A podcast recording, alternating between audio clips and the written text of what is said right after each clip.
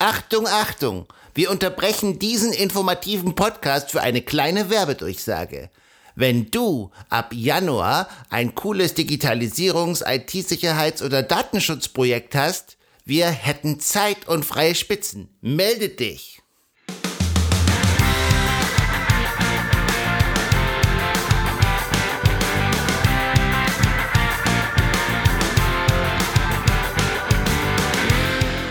Der heutigen Folge reden wir mal offen von Hacker und Datenschützer zu einem Chef. Das ist der Infosec Podcast mit Sebastian und Eddie dem Infosec Frosch!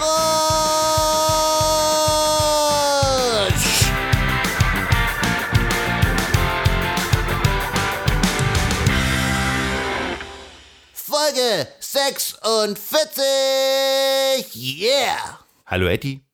Hallo, ein großes liebes Hallo auch an unsere Zuhörer und Zuhörerinnen. Ähm, wir freuen uns, dass ihr dabei seid. Heute ist Sonntag, der 31. Juli 2022. Euer Gehalt ist auf dem Konto. Viel Spaß damit und unter uns, das ist doch das Einzige, was wirklich zählt, oder? Wir haben diese Woche einen Tweet geteilt, in dem ging es darum, dass russische Hacker sich aktuell sehr intensiv in unseren Stromnetzen umschauen. Und über Beteiligungen sind die ja quasi schon drin. Und wir haben uns dann gedacht, ja, das Gleiche gilt ja auch so ein bisschen bei den Leuten, die man damit beauftragt, dass sie sich um, äh, um die IT kümmern in Unternehmen.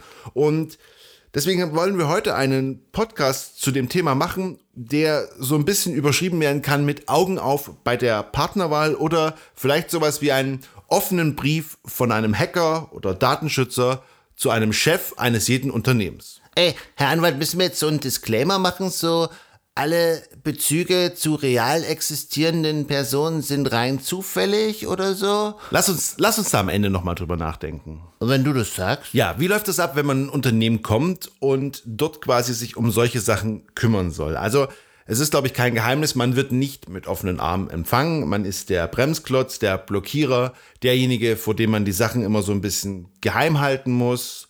Ähm, jemand, der keine Ahnung hat und was findet man vor? Meistens Workflows, die irgendwie funktionieren, die oft ziemlich analog und träge und oft auch äh, quasi ein Studium für sich sind, was nur die Leute verstehen, die eine sehr lange Einarbeitungszeit hat.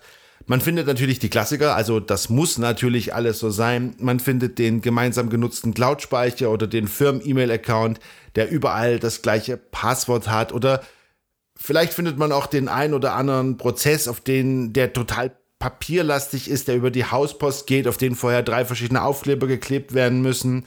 Und es ist einfach undenkbar, sowas zu digitalisieren oder sowas abzusichern, weil das machen wir ja schon immer so. Also das ist, das ist so der, der, der Grundtenor, also es kommt sehr viel Widerstand. Es werden natürlich gegen alle Neu Neuerungen werden Blockaden, äh, Workarounds gebaut und sie wollen ja einfach nur arbeiten und wir sind keine ITler, sondern wir sind einfach nur, und jetzt kann man jede Berufsgruppe an die Stelle einfügen. Das ist so der Stand, mit dem man anfängt. Interessant ist, wenn man in ein Unternehmen reinkommt, das schon ein, zwei Mal angegriffen wurde, ähm, dann wird man auch nicht unbedingt als Erlöser empfangen. Also da ist ja so diese Logik, ja, wer soll uns denn angreifen? Wir haben doch gar nichts Wichtiges. Und außerdem, wenn wir jetzt schon ein, ein oder zweimal angegriffen wurden, dann ja, dann haben wir es ja schon weg, da kommt ja kein dritter Angriff. Das ist vor allem eine Denkweise, die uns im öffentlichen Sektor begegnet. Also gerade im öffentlichen Sektor, wo auch sehr, sehr sensible Daten verwaltet werden. Okay. Jetzt kommt das Paradoxe ins Spiel,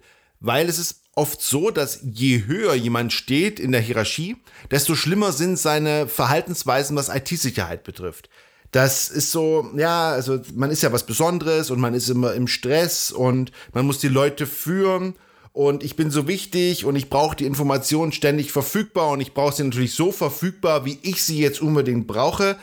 Und das Problem an dem Ganzen ist ja aber das, dass Führungskräfte, die haben ja meist eine höhere oder auch eine wesentlich breitere Berechtigung. Also einfach gesagt, wenn die Chefin ihr Passwort verliert, ist der Schaden wesentlich größer, als wenn es der Putzmann macht. Okay, kurzes Zwischenergebnis. Also prinzipiell ist es möglich, Endgeräte schon ziemlich solide zu sichern. Keine Lösung ist perfekt. Es ist im Prozess, es ist viel im Fluss, man muss dranbleiben, aber es gibt Möglichkeiten wie Mobile Device Management, Zwei-Faktoren-Authentifizierung, VPN, aber auch ganz wichtig Schulungen. Diese Sachen im Zusammenspiel, angepasst an das jeweilige Unternehmen, machen es möglich, ein Level zu erreichen, wo sich auch Eddie der Infosec-Frosch ziemlich die Zähne ausbeißen würde.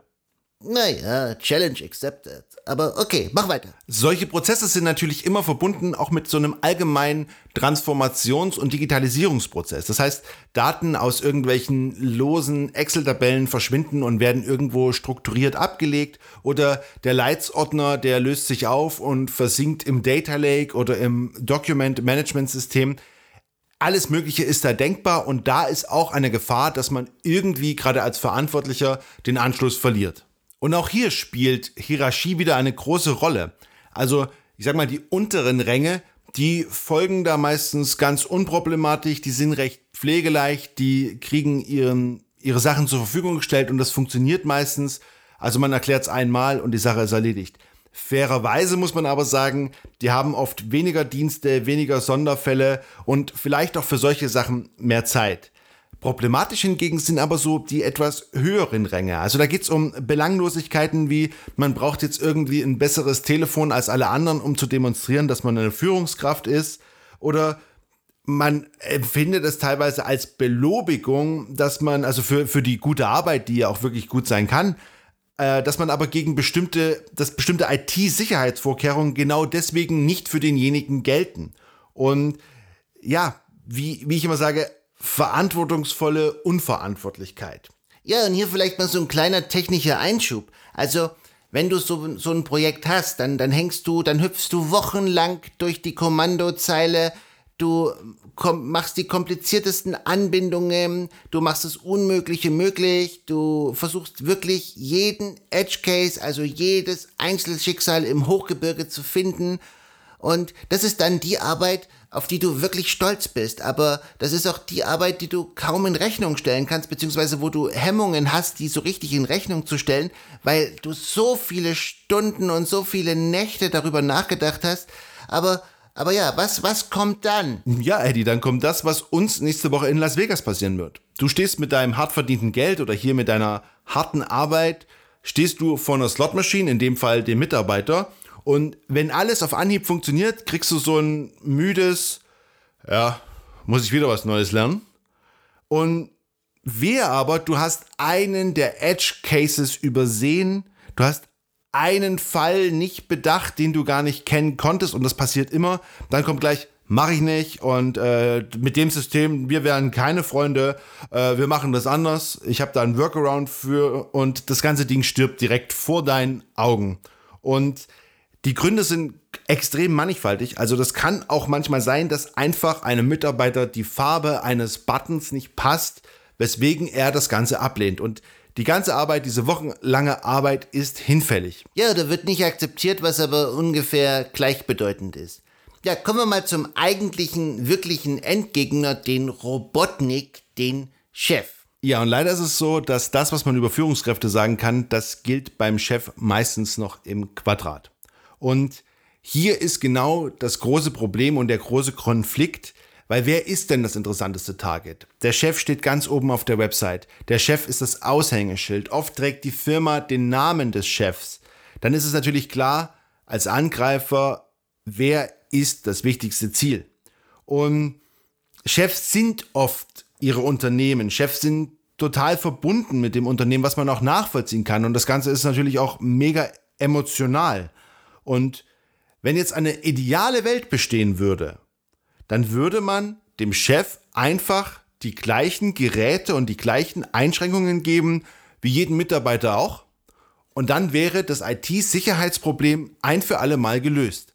Aber das ist leider nicht die Realität. Das ist völlig unrealistisch sogar. Also ist das Firmenhandy ein provisioniertes iPhone, dann möchte der Chef auf jeden Fall ein Samsung haben, das frei ist und wo er die Backups selber verwaltet, wo er auch mal sämtliche Firmendaten in irgendein Backup spielt, ohne sich zu fragen, wo geht das eigentlich hin und es macht ihn auch nicht stutzig. Gibt es eine VDI-Lösung, dann möchte der Chef auf jeden Fall seinen Rechner lokal nutzen und äh, gibt es ein MDM, dann natürlich möchte er es frei haben. Genauso mit persönlichen Daten. Keinem Mitarbeiter ist es irgendwie gestattet, seine privaten Sachen äh, auf Firmenrechner oder in der Firmencloud zu speichern. Beim Chef ist das ganze Gegenteil der Fall. Da ist alles vermischt und da sind oft sehr, sehr viele private Sachen und ihr glaubt gar nicht, was das für ein Aufwand ist und was das für Kosten verursacht, da quasi immer wieder drumrum zu tanzen und diese Daten noch extra zu sichern, weil das ist ja immer auch so ein bisschen der Konflikt, den man als Admin hat, dann man will ja diese Sachen auf gar keinen Fall sehen. Völlig richtig. Also diese Sonderlösungen sind extrem schwierig und oft teuer und die fressen Ressourcen, die man wirklich eher für die Allgemeinheit des Unternehmens aufwenden sollte. Aber dann ist natürlich immer die Frage, wer möchte denn schon demjenigen widersprechen, der die Banking TAN App auf seinem unsicheren Privathandy hat, äh, mit dem dann die eigenen Rechnungen bezahlt werden. Und dann kann es schon mal sein, dass man so zähneknirschend irgendwie so eine Berechtigung freigibt, die man äh, unter normalen Umständen äh, niemals freigegeben hätte. Und hier ist jetzt so ein kleiner Twist in der Geschichte. Eddie hat es ja schon angedeutet, wenn man private Daten jetzt auch noch in die Firmencloud gibt, dann macht man sich natürlich unnötig abhängig von den Leuten, die diese Infrastruktur verwalten. Weil de facto ist es oft so, dass nicht der Chef oder die Chefin die mächtigsten im Unternehmen sind, sondern eigentlich die IT-Admins. Und das hat ja zum Beispiel der, wie heißt der? Attila Hildmann, der Hirse-Hitler der hat es ja eher the hard way gelernt. Und statt jetzt einfach Leute dafür zu bezahlen, dass man die eigenen Sonderlösungen leben kann, wäre es vielleicht besser, wenn man etwas umdenken würde, auch ein bisschen, ich sag mal, sein Mindset anpassen würde, sich in das vorhandene System integriert und dazu beiträgt, mit der Erfahrung und mit dem Wissen, die man hat, die man mit dem Unternehmen hat, das man aufgebaut hat, diese Lösungen so weiterzuentwickeln, dass sie noch besser zum Unternehmen passen und dass sie auch zukunftssicher sind, statt sich irgendwie immer absondern zu müssen. Und mit diesen Worten verabschieden wir uns nach Las Vegas. Vielen Dank fürs Zuhören. Wir melden uns nächste Woche aus Sin City, pünktlich am Sonntag. Bis dahin, vielen Dank fürs Zuhören. Bleibt sicher und schaut mal vorbei auf Twitter unter eddy-infosec. Tschüss! Tschüss!